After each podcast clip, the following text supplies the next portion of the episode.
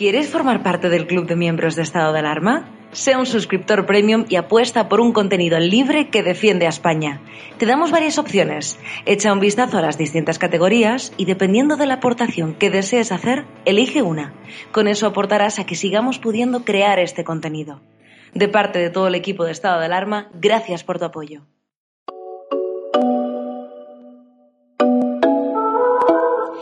Buenos días, buenas tardes, buenas noches.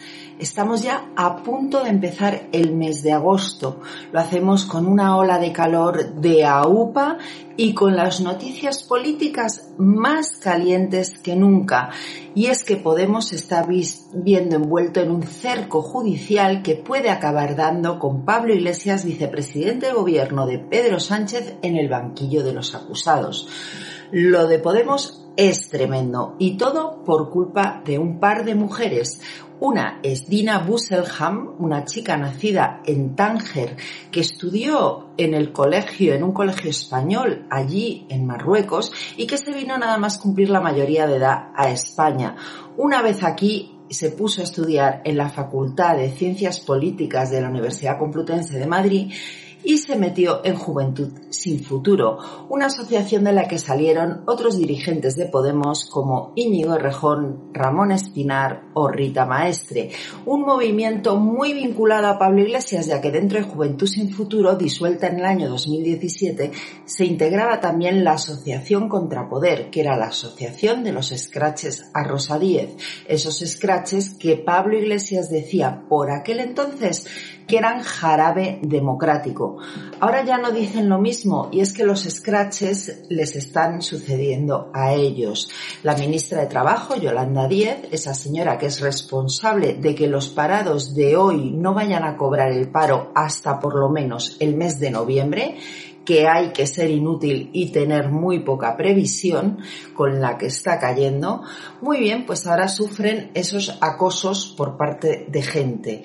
¿Y qué dicen ahora los de Podemos? Pues que es intolerable, que esto es antidemocrático. Pues bien, esos scratches que yo no sé para empezar por qué los llamamos así, porque es el nombre que la extrema izquierda ha dado al acoso, al acoso, al insulto y a la persecución de políticos, Ahora resulta que son tremendos, siempre lo son. Siempre lo son y lo que no debemos caer es en el, en el error de sumarnos a ellos. Nunca, porque la violencia solo engendra violencia, algo que sabe muy bien Pablo Iglesias. Ahora cuando Yolanda Díaz sufre un escrache, lo del monedero es otra cosa porque parece una pelea de barra de bar, ¿verdad? Pues cuando Yolanda Díaz sufre el escrache, lo que estamos es justificando que luego lo puedan volver a sufrir otros. Pues no, no hay que hacerlo, nunca hay que justificar la violencia. Sé que la tentación es dejarnos llevar por un enorme os lo habéis merecido, pero eso es un error en términos de libertad y de democracia. Lo único que hacemos con ello es retroalimentar a Podemos. Pero os hablaba yo de los casos judiciales de Dira Busselham, esa chica que además en el año 2012 se integra en el Partido de los Amigos del Rey de Marruecos, el PAM, creado por un personaje muy vinculado a los servicios secretos marroquíes. Ella llegó a ser secretaria general adjunta para Francia de dicha formación, aunque luego dijera y mintiera que ella no tenía ninguna relación, que ella solo pasaba por ahí y asesoró un poquito. Bueno, la realidad es que estaba en el partido de los amigos del rey de Marruecos. En el año 2014, Pablo Iglesias se la lleva, se la lleva a Bruselas cuando sale elegido eurodiputado.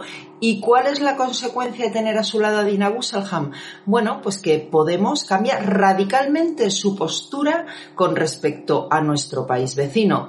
La extrema izquierda siempre había defendido los derechos del pueblo saharaui, a los que consideran españoles y es de todos conocido que Izquierda Unida o el Partido Comunista siempre habían defendido también al Frente Polisario.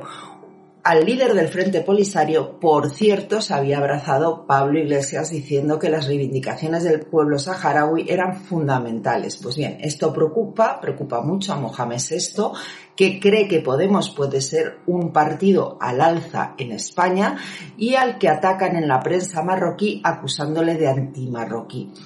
Aparece Dina. ¿Y qué sucede? Pues que de lo dicho, hojitas al viento, ya ni se acuerda. ya ni se acuerda y además no solo eso, sino que empieza a rebajar su posición con respecto a Marruecos y al pueblo saharaui, pero es que es más, es que ahora cuando se les ha hecho a los saharauis que tengan que ir a Rabat a hacer gestiones consulares, lo que afecta a 12.000 saharauis, podemos...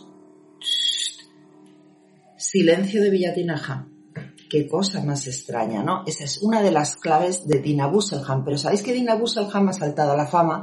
Porque dice, y digo dice, que le trincaron un móvil, lo cual ya no está nada claro porque el juez Manuel García Castellón ha mandado investigar ese supuesto robo.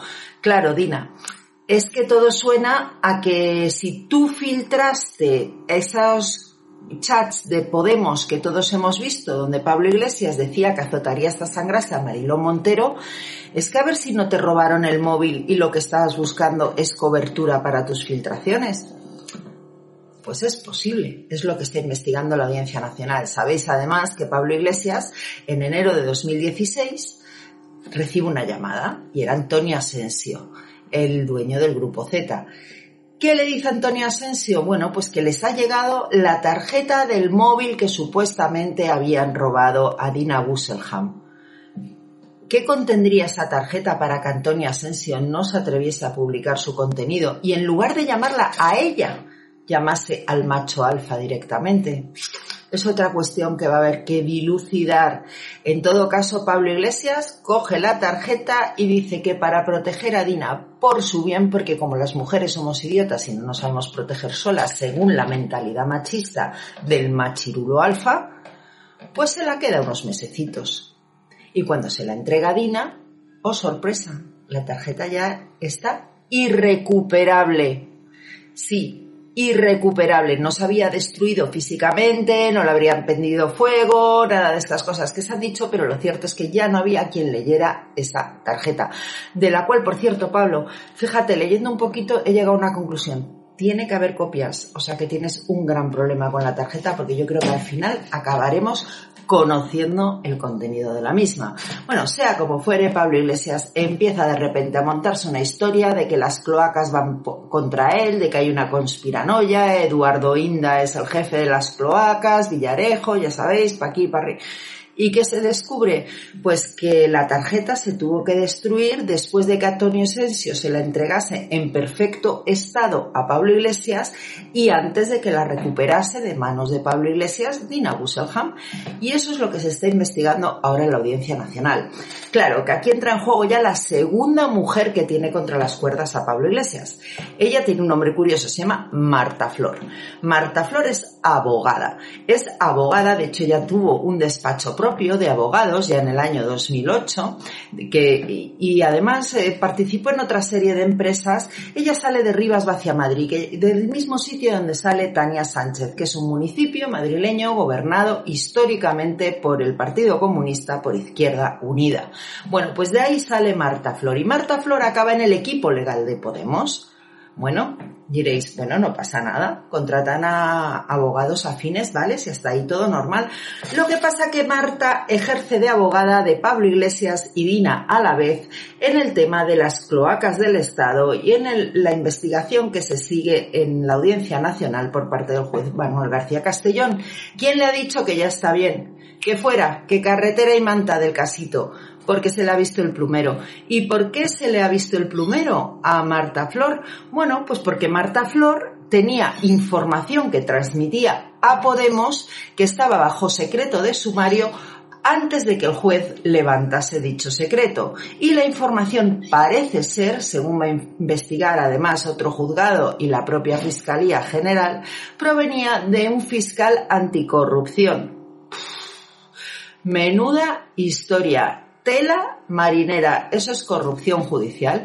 Y Marta Flor, con esa información que le facilitaba su amigo íntimo, el fiscal Estampa, al que ella denomina en los chats de Podemos Iron Man, no sabemos si es que vuela mucho o va de científico, misterio, pues Marta Flor tenía información privilegiada. Así que así se ha montado el follón que se ha montado. Pero entre medias, ¿qué sucede? Si es que Podemos es la casa de los líos. Pues sucede que hay bronca en el equipo legal. Había un señor que se llamaba Calvente, que era el jefe del equipo legal de Podemos. Y entonces este señor se pone a mirar que si las primarias, que si la financiación, seguro que pasaron más cosas, de cosas que no le gustan, y acaba despedido.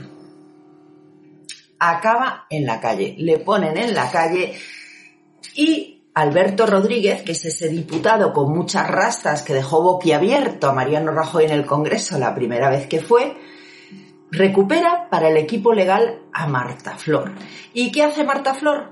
Pues acusa a Calvente de haberla acosado laboral y sexualmente, que tiene tela la cosa. Bueno, que sepáis que la Fiscalía ha pedido archivar la denuncia que Marta Flor interpuso contra José Manuel Calvente, porque era todo un inventito de los habituales. Así que Marta Flor tiene el mismo peligro o más que Dina. Lo que ya no sabemos es qué va a hacer Pablo Iglesias con Marta Flor, porque lo que sí sabemos es lo que ha hecho con Dina. ¿Qué creéis? ¿Que la ha purgado? Pablo Iglesias, que purga a todo el mundo, que se ha deshecho de toda la gente que comenzó con él allí en Podemos. ¿Dónde está Carolina Vescanza? ¿Dónde está Luis Alegre? ¿Dónde está Íñigo Errejón? Así, jugando a la Play, porque se ha montado un partido que se llama Más PlayStation. Bueno, pues se deshace de todo el mundo, pero casualmente no se deshace ni de Dina Busselham ni de su novio cuando le robaron el teléfono, marido poco después cuando recupera la tarjeta y hoy ex marido de, Dina Busselham, que se llama Ricardo Saferreira, es un politólogo que ha estudiado en la Universidad de Kent, es de origen portugués y que es el que envía la tarjeta a reparar y le dicen que es irrecuperable. Salval, que no hay nada que hacer, que Pablo te ha vuelto una tarjeta que no vale para nada. Bueno, pues este Ricardo Sá sigue trabajando hoy para Podemos. Fijaos lo que os estoy contando. Sigue trabajando hoy para Podemos. De hecho, es asesor en Estrasburgo de Podemos y a Dina le han puesto una página web. Una página web desde la cual se dedica a insultar a periodistas y a demostrar que para ella las comas son fascistas porque joróbate con la gramática, la sintaxis y la ortografía de la última hora de Dina Busselham. Es que no tiene calidad ni hay por dónde cogerlo. Pero bueno, que le ha montado un chiringuito que antes te ponían una mercería y ahora te ponen una página web. Es eso, ¿verdad, Pablito? Porque es que yo a ti te veo un poco retrógrado con respecto a lo que las mujeres se refiere. Pues ese es el lío que tiene a Podemos hasta que y de esto vamos a seguir hablando durante mucho tiempo. Y para que nos callemos y no hablemos de ello, ¿qué hace Podemos? Ala y venga el rey. Ala y venga la corona. Y ala y venga por aquí. Y ala... Pues no. Dina y Marta Flor. Esas van a ser las dos mujeres que van a hundir a Pablo Iglesias. Ya lo. Y en otro orden de cosas, bueno, luego están los del PSOE que ya no se sabe ni si es partido, desde luego es socialista, de obrero no tiene nada y de español absolutamente nada. Bueno, pues el PSOE de Pedro Sánchez, que ya sabéis que es lo mismo que Pablo Iglesias, se ha dedicado ahora a hacer homenajes a las víctimas del COVID. Después de ese funeral laico que vimos todos por televisión, que en, por respeto a los fallecidos no voy a calificar, nos hemos encontrado con un espectáculo bochornoso y vergonzoso que ha tenido lugar en el pueblo de Navacerrada, en Madrid. Se trata de un pueblecito de la sierra, donde va gente pues que tiene bastante dinero a veranear y estaban allí en las terrazas tomando algo cuando se han encontrado con un espectáculo como este.